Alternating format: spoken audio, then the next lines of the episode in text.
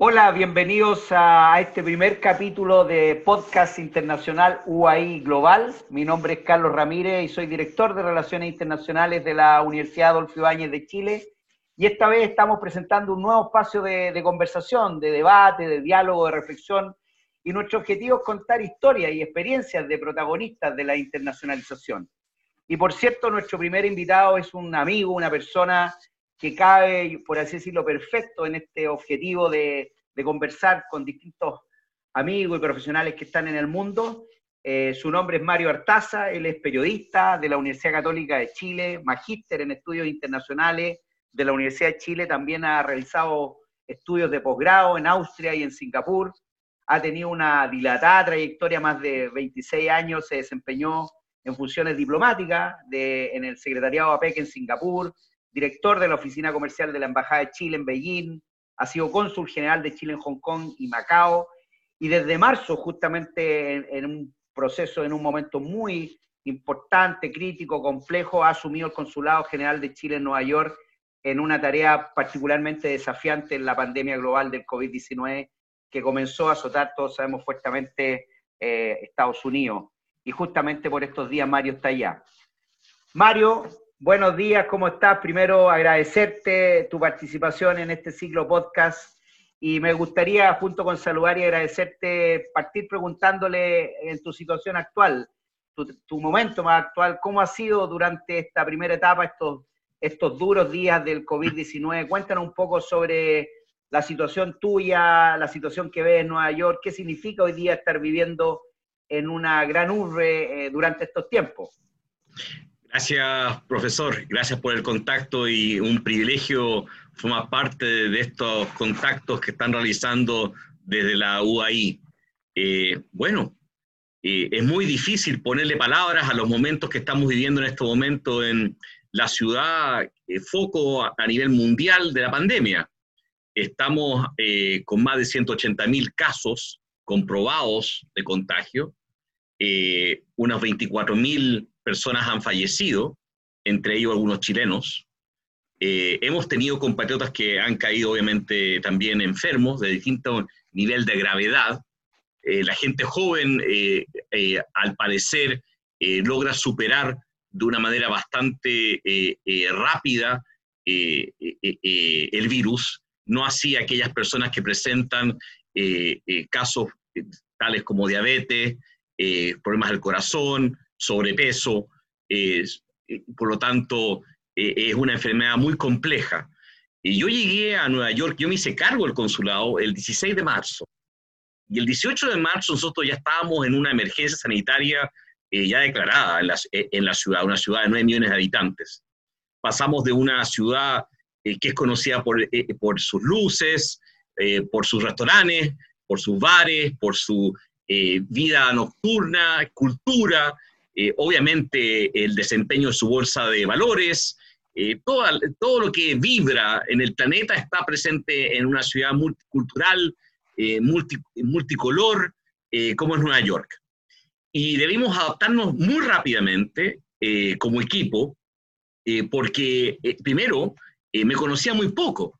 Es decir, yo era recién llegado a un equipo que estaba ya andando, que sabía lo que tenía que hacer, eh, y pasamos de un consulado que realizaba eh, ciertos trámites, ciertas tareas eh, en, el ámbito cultural, en el ámbito también económico, comercial, a ser un, consulado orientado en un 110% a las necesidades y requerimientos de una población chilena que está entre los 35.000 a 40.000 compatriotas en la zona de nuestra jurisdicción, que comprende 10 estados del noreste de Estados Unidos.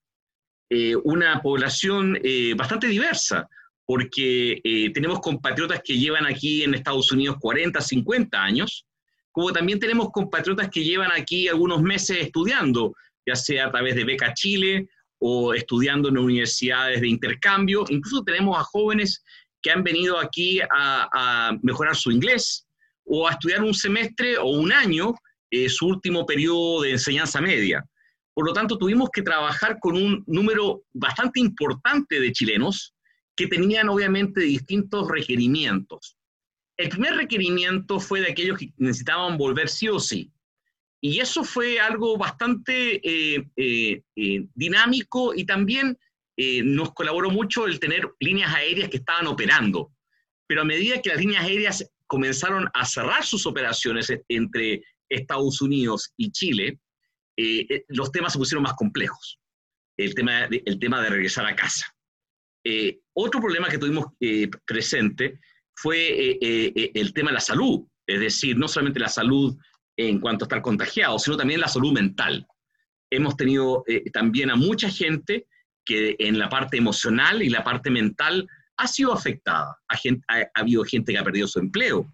Estamos en un país actualmente que más de 25 millones de personas han debido eh, eh, sumarse a las, listas, a las filas, a los requerimientos de subsidio por parte del Estado y del país.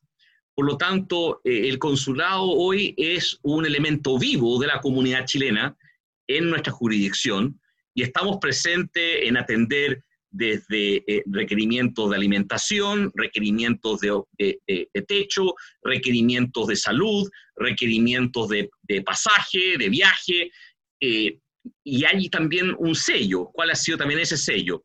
Desde el 16, desde que me puse eh, el overall y, los guantes, la mascarilla eh, y todo lo necesario para poder trabajar eh, cara a cara con la comunidad junto con el equipo del consulado, el cual es el, el, contacto directo. Nosotros como consulado recibimos hoy en promedio entre unos 10 a unos 40 correos electrónicos hoy. En nuestro momento peak llegamos a recibir 120 a 160 correos al día eh, y cada uno de los correos es respondido y se solicita el número telefónico y hacemos llamadas telefónicas. Yo soy una persona que creo en el contacto visual como también en, el intercambio oral, más que la tecla y la pantalla. Creo que uno de los aprendizajes, de, una de las lecciones que han surgido de lo que ha ocurrido eh, eh, con esta emergencia, esta pandemia global, ha sido el contacto humano cercano, obviamente guardando eh, el tema del distanciamiento, pero el contacto de cuando se requiere atender una emergencia, que la gente en el otro lado del auricular escuche, el otro lado de la pantalla que te vea. Eso calma mucho. Y, lo que anda buscando la gente en este momento es seguridad, confiabilidad, saber de que la persona del otro lado le va a responder o al menos lo va a guiar, lo va a apoyar. Y es increíble la cantidad de gente que se contacta primero con nosotros eh, a través de un correo y expresa una emergencia muy compleja eh, que uno tiene que leer una y otra vez bien el correo para comprender esta emergencia y de pronto al llamar a la persona, esa emergencia va encontrando eh, respuestas conjuntas. Y eso ha sido muy gratificante para el equipo. Es decir, hemos respondido, hemos logrado dar soluciones bastante eh, eh, prontamente de una manera conjunta con la persona afectada. Y eso es algo que se ha aprendido muy bien. Mario, justamente pensando en lo que tú muy, muy certeramente nos, nos describes como esta situación, quiero llevarte al plano justamente formativo, ¿no? Del rol que tienen las instituciones de educación superior y la experiencia que tú, como yo relataba en la introducción, tú has tenido por tu trayectoria en distintas mm. partes del mundo y hoy día y en el mundo universitario hablamos mucho de que estamos formando los líderes del futuro, un escenario cada vez más incierto, que tenemos que fortalecer la formación de habilidad y competencia sobre conocimientos que muchas veces van a quedar obsoletos con una rapidez abrumante, digamos. Eh, y quería un poco reforzar eso de, de, que tú desde hoy día, primero, desde tu trayectoria, tu experiencia, porque también está el desafío, ¿no?, de la pregunta de qué, qué buscan los empleadores, ¿no? desde el mundo de las universidades. Bueno, más allá de la pregunta del empleador, la pregunta se orienta a tu mirada desde la experiencia profesional, de lo que estás viviendo hoy día. Si tú tuvieras que decirnos, mira, las habilidades y competencias hoy día de un profesional que se desempeñe a nivel global, ¿cuáles tú dirías que son aquellas que a ti te han sido fundamentales? Muchas de ellas las has estado comentando, para que los jóvenes consideren a, porque a veces como que nos dejamos llevar con algunas herramientas que si bien es cierto son importantes, quizás no son las fundamentales. Entonces quisiera preguntarte un poco de, de esas claves, tips que tú podrías señalarlos por, por, lo que vives, por lo que enfrentas, por este tema, el trabajo en equipo, vincularse con la gente, este sentido humano del trabajo que desarrollamos todas las áreas. Eh, eh, yo tuve eh, la oportunidad de participar en un curso de formación para mi grado dentro del servicio exterior hace algún, hace algún tiempo y creo que lo que aprendí en ese curso junto con otros colegas diplomáticos ha sido fundamental en estas semanas de COVID-19 en, en, Nueva York. ¿En qué sentido? dentro de los, principales desafíos eh, que ha planteado eh, eh, esta pandemia está el tema de la comprensión cultural. Que la empatía va, más allá de, poner una buena cara o de escuchar o de atender con, con una voz, una forma de llegar a la persona. El comprender de mejor manera y ponerse en la situación de la otra persona ha sido fundamental. Uno. Dos, en cuanto al liderazgo de equipos, también eh, eh, eh, este curso de formación fue muy importante. ¿En qué sentido? El no dejar que siempre sea una persona un objeto de una instrucción. Al contrario, yo tuve dos días para que el equipo me conociera. Es decir, 16 y 18. 18 estábamos a full. Es decir, pasamos de 10 kilómetros por hora a 120 kilómetros por hora en, en 48 horas.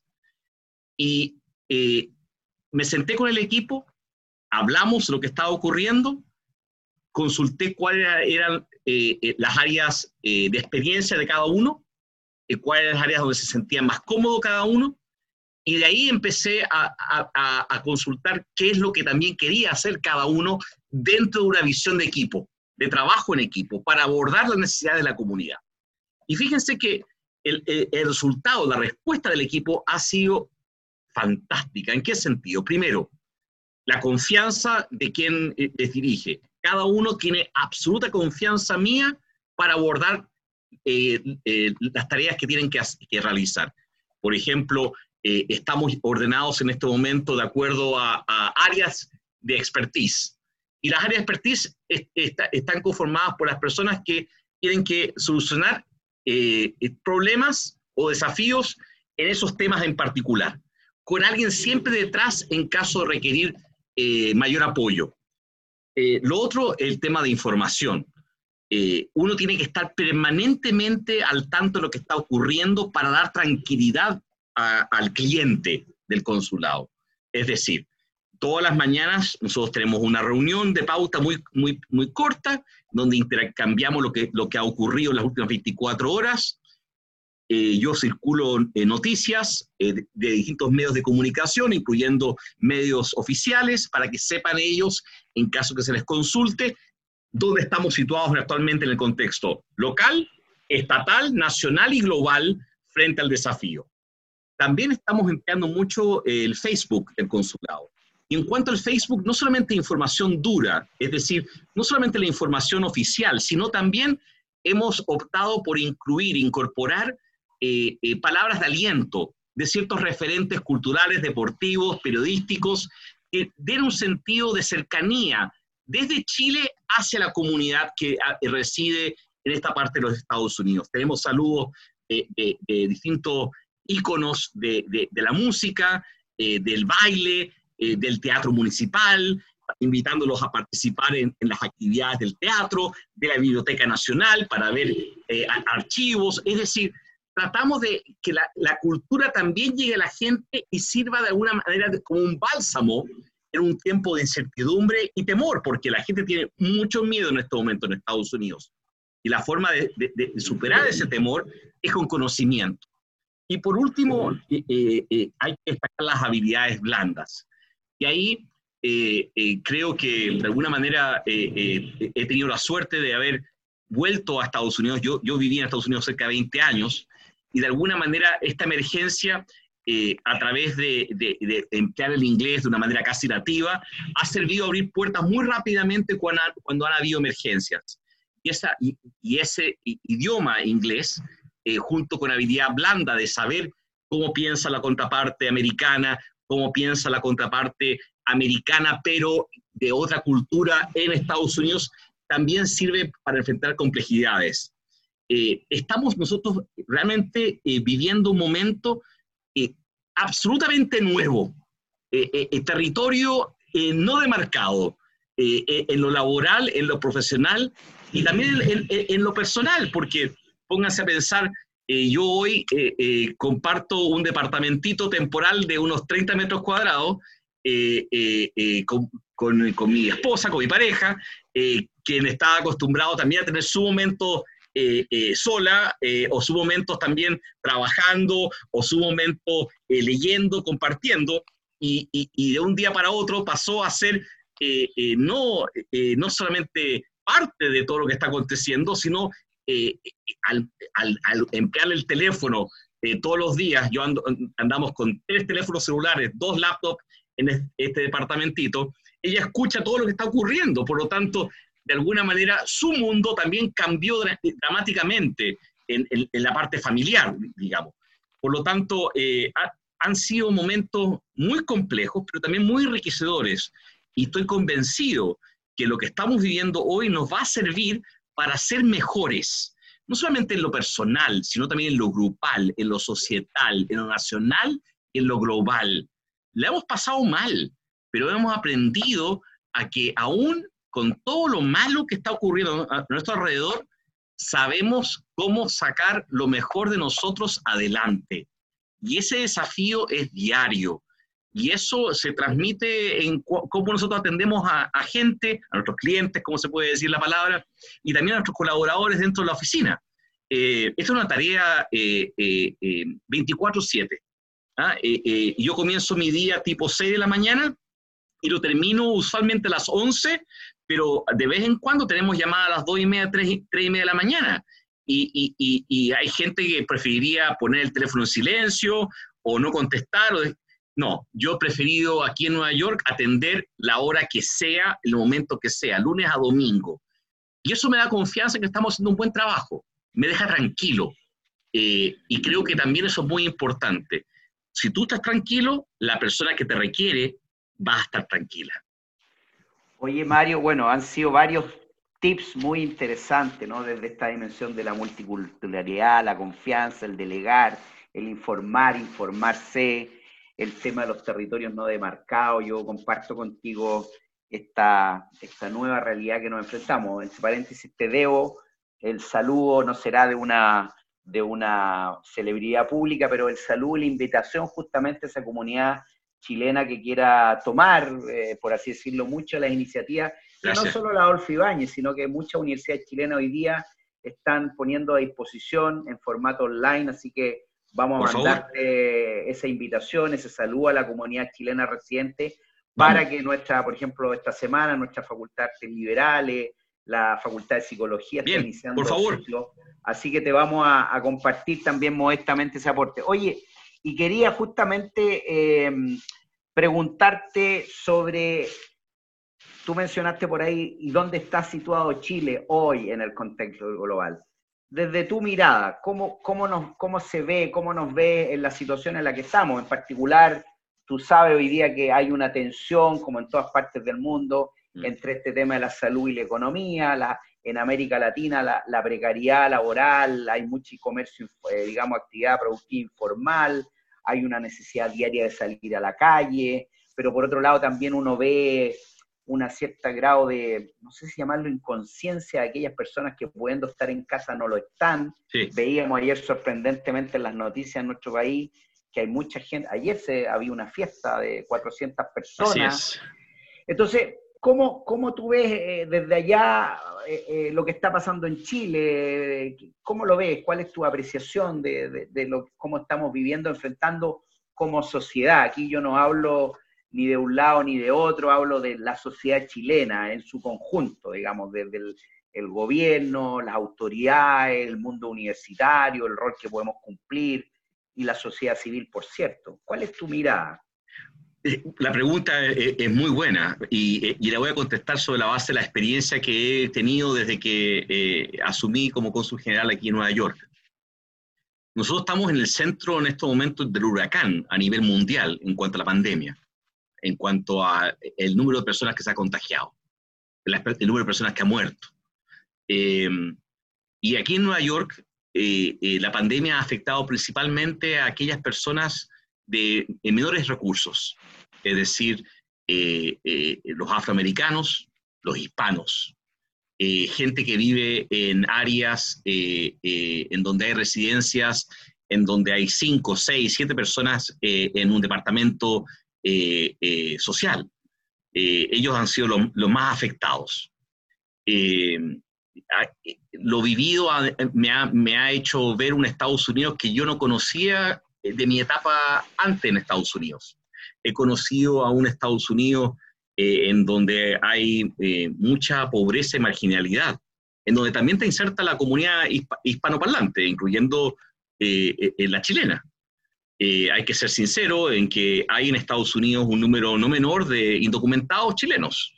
Eh, uno siempre cuando piensa indocumentados piensa en, los mexicanos, salvadoreños, hondureños, guatemaltecos, aquellos que cruzan el, Río Grande ¿ah? buscando un futuro. Pero también han llegado y, están presentes aquí indocumentados chilenos en esta parte de, Estados Unidos, especialmente en New Jersey. Eh, eh, el, área el área en donde más hay hoy casos probados de COVID-19, el área de New York New Jersey, Pennsylvania y Connecticut. Esos cuatro estados están dentro, junto con California, los cinco principales estados con mayor cantidad de contagios en los Estados Unidos. Eh, en Nueva York se ve una disciplina ejemplar. Eh, eh, uno cuando sale a la calle y cuando sale al supermercado o la farmacia, casi no nota gente caminando por las calles. O sea, los rascacielos, el vidrio, el, acero que brilla por los edificios, uno lo puede ver con otra perspectiva. Perdona, pero ayer, ayer en las noticias vi en forma preocupante el Central Park. Sí. Con una actividad inusual para la disciplina que tú relatas. Perdona que te interrumpa, me llamó mucho la atención. Pero la, pero la gente está igual separada de acuerdo a, un distanciamiento. No me gusta usar la palabra distanciamiento social. No creo que el distanciamiento social es una palabra acertada, pero el distanciamiento físico es más, porque el distanciamiento social es yo no te hablo a ti, tú no me hablas a mí. ¿ah? Esto es un distanciamiento físico. ¿ah? Eh, eh, la gente mantiene un distanciamiento físico, es decir, sin necesidad que uno se lo diga, uno camina y si ve a alguien que está viniendo al frente de uno corriendo, en bicicleta o caminando, uno se va, uno, uno se va moviendo. No es un grupo así concentrado al estilo de la fiesta de Maipú de 400, no es así la situación. Eh, los casos que están ocurriendo, los mayores contagios en Nueva York, se están dando en departamentos eh, eh, públicos, sociales, en donde hay una gran cantidad de gente en espacio muy contenido físicamente hablando del edificio. Y fíjese un tema también, también se está dando mucho eh, en, en, cuanto a ciertas minorías que habitan en Nueva York que todavía se congregan para ciertas actividades, ya sean religiosas o, culturales, en donde el tema del empleo de la mascarilla y de los guantes eh, no es estrictamente eh, eh, reforzado. pero debo decir que mi visión es que lo que ha ocurrido a nivel global tiene un inicio cultural, un proceso cultural y va a terminar en lo cultural. Me explico. Hasta ahora, salvo algunos que, que indican que este virus esta, esta pandemia eh, se originó en un laboratorio, pero hasta ahora eh, eh, la teoría que, más se, emplea es que esto es producto de un vínculo del ser humano con un animal. ¿ah? y, que, como en otras pandemias que han ocurrido en años y décadas anteriores, este contacto se replicó. y aquí voy a lo siguiente la gente está indicando de que esta pandemia eh, se habría originado en un mercado de animales vivos, eh, en donde gente en, la República Popular China eh, iba a comprar estos animales para, para, para comerlos. Y aquí voy a algo muy interesante, que la gente a veces olvida. Efectivamente, en China tenemos hoy a más de 500 millones de nuevos chinos eh, que han llegado a una clase media emergente. Pero esos 500 millones vienen principalmente de una tradición cultural rural, en donde el comer ciertos eh, alimentos que para nosotros son extraños, para ellos es algo normal. Yo en mi época en China he comido eh, mano de oso, he comido tortuga, he comido serpiente, y mi, y mi, familia me dice, seguramente hemos comido otro tipo de carnes, ¿ya? Pero eso es cultural. Pero fíjese una cosa, también fue lo cultural lo que hizo que Wuhan se cerrara y que China disciplinadamente se cerrara y todos se quedaban dentro de la casa.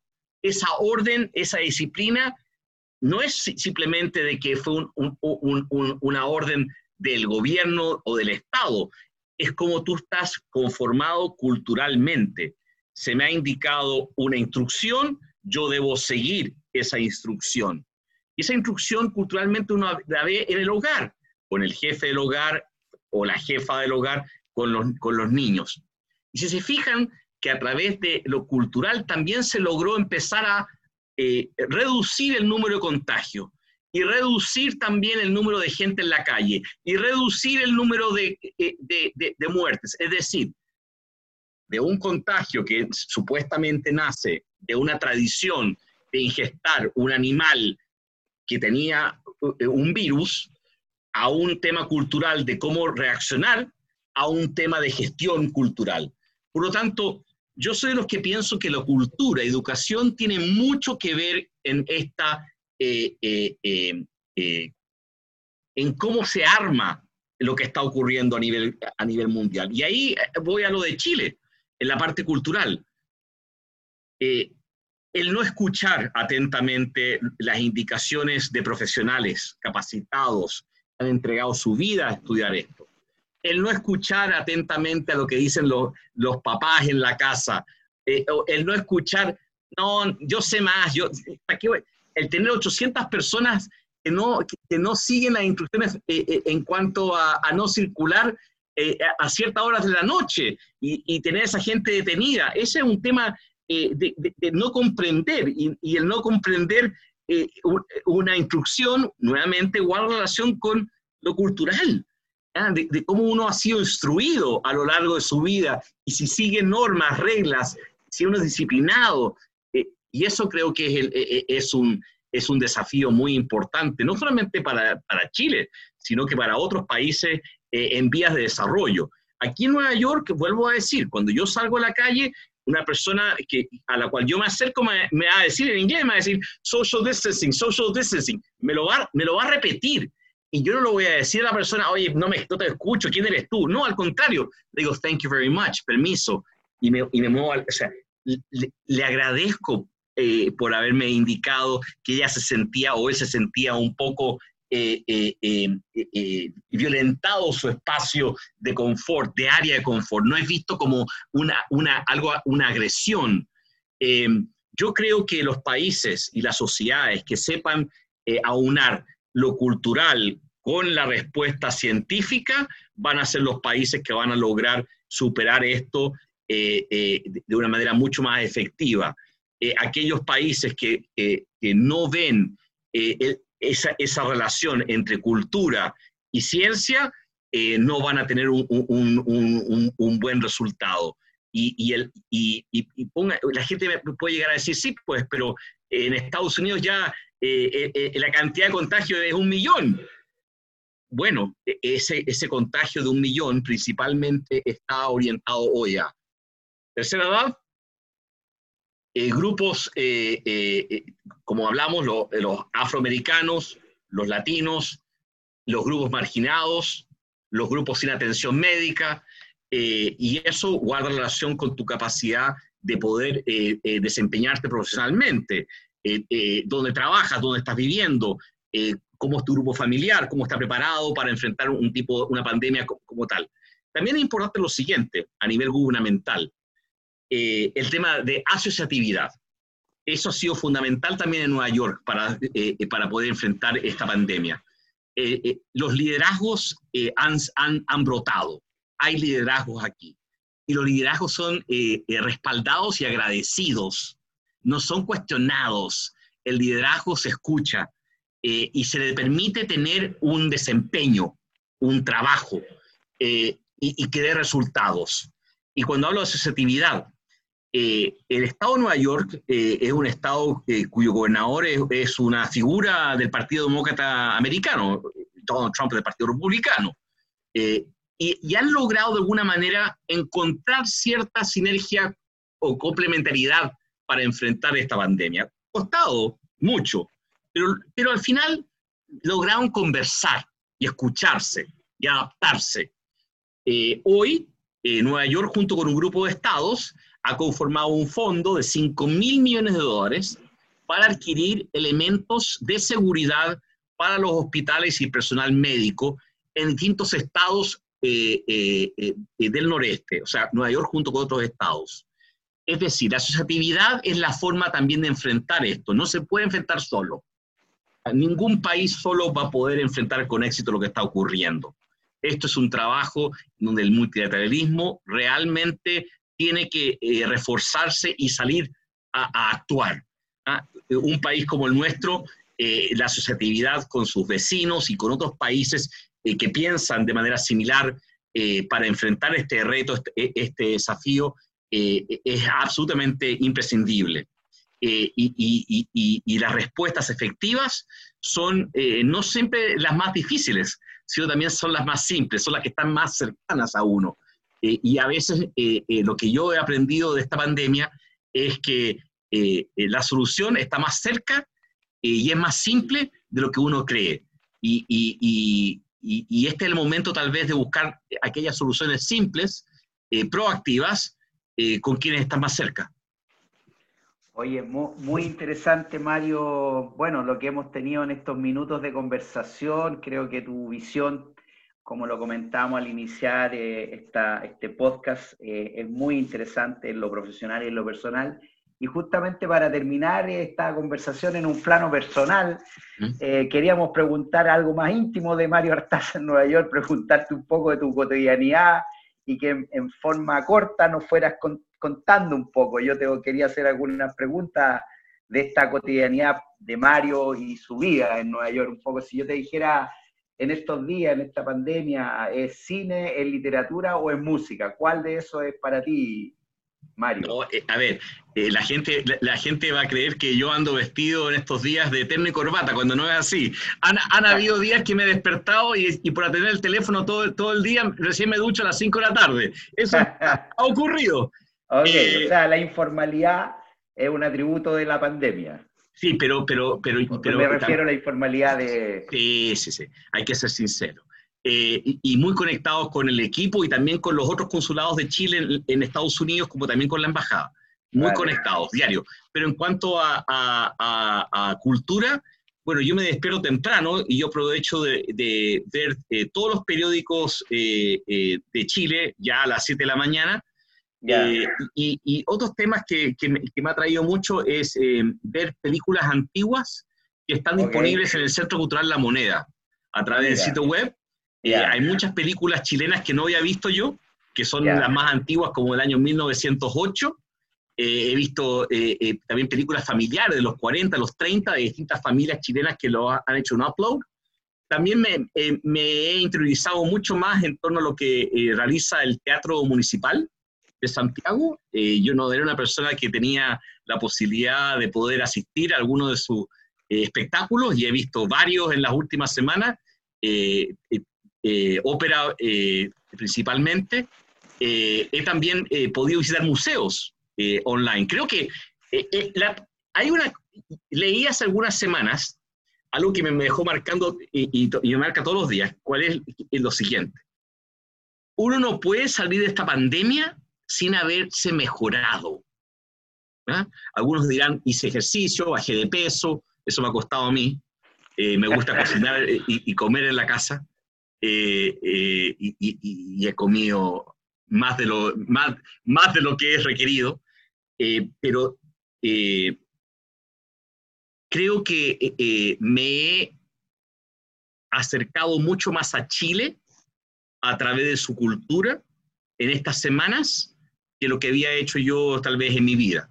Ah, yo he pasado 20 años en Estados Unidos, 20 años en Asia, eh, eh, una decena de años en Chile, y hoy me considero que conozco un poquito más de Chile, su historia, su trayectoria, sus formas, eh, habiendo eh, podido ver eh, películas, haber leído libros de antaño. Genaro Prieto, yo, volví a, ver, a leer Genaro Prieto, historias también de, de, la Revolución del 91. Chile es un país fantástico y aquellos que no logramos aprovechar estos días para, para, saber un poco más, mucho más en este mes, el mes del mar, eh, sobre lo que es Chile, eh, eh, se está perdiendo una oportunidad. Y aquí voy a un tema de, mes del mar, que a veces la gente no, no se da cuenta de, de, Nueva York y Chile. Yo creo que la gran mujer de la historia de Chile, no del siglo XX, la gran mujer del siglo XX, a mi entender, fue Gabriela Mistral y tiene un vínculo con Nueva York muy, muy potente con la Fundación Gabriela Mistral, que opera y funciona desde Nueva York yo creo que la gran mujer de Chile históricamente fue eh, Javiera Carrera. ¿ah? Y, hay historias que la gente a veces no se da cuenta, y a mí me encanta la historia. Javiera, eh, no sé si muchos saben, pero eh, por ley, un buque, de, un buque de la Armada de Chile lleva, debe llevar el nombre de O'Higgins. Hoy es un submarino Scorpion el que lleva el nombre O'Higgins. en Argentina hay algo similar y por ley un buque debe llevar el nombre La Heroína. Y el nombre de la heroína es Javiera Carrera. Javiera Carrera es la heroína de la Armada Argentina. ¿En qué sentido? Ella en su tiempo eh, eh, apoyando la causa de libertad en, el continente americano, eh, fue una de las responsables de traer al Cono Sur las primeras embarcaciones de guerra de, las Armadas a través de sus contactos con oficiales americanos. Y de hecho, no muy lejano de nuestro consulado, se construyó lo que sería uno de los primeros buques que estaba orientado a una naciente armada chilena.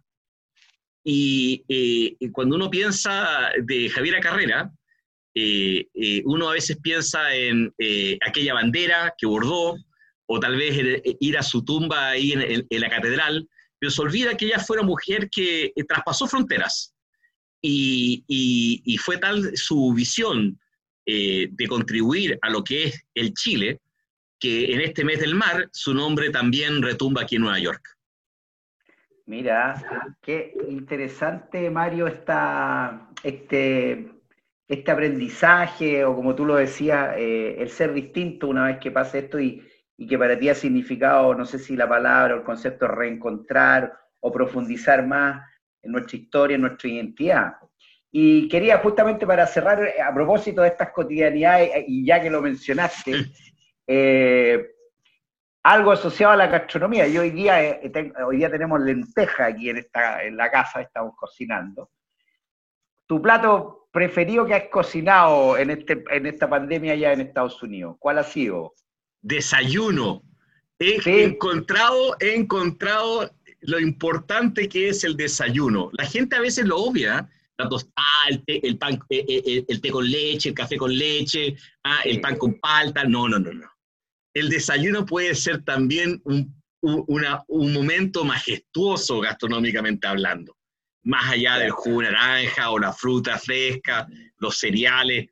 Eh, por lo tanto, hemos eh, logrado eh, preparar algunos desayunos con salmón, con, con, huevo, algunos platos de tocino. El tocino es algo que yo no había probado desde, hacía mucho tiempo. Tocino ojo de pavo, ¿eh? Por lo tanto, aquellos que andan buscando reducir las calorías y el colesterol, tocino de pavo, queda fantástico, eh, distintos tipos de panes.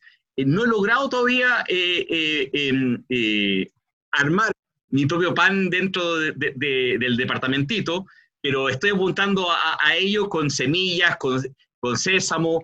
el desayuno para mí se ha transformado hoy en el objetivo gastronómico del día.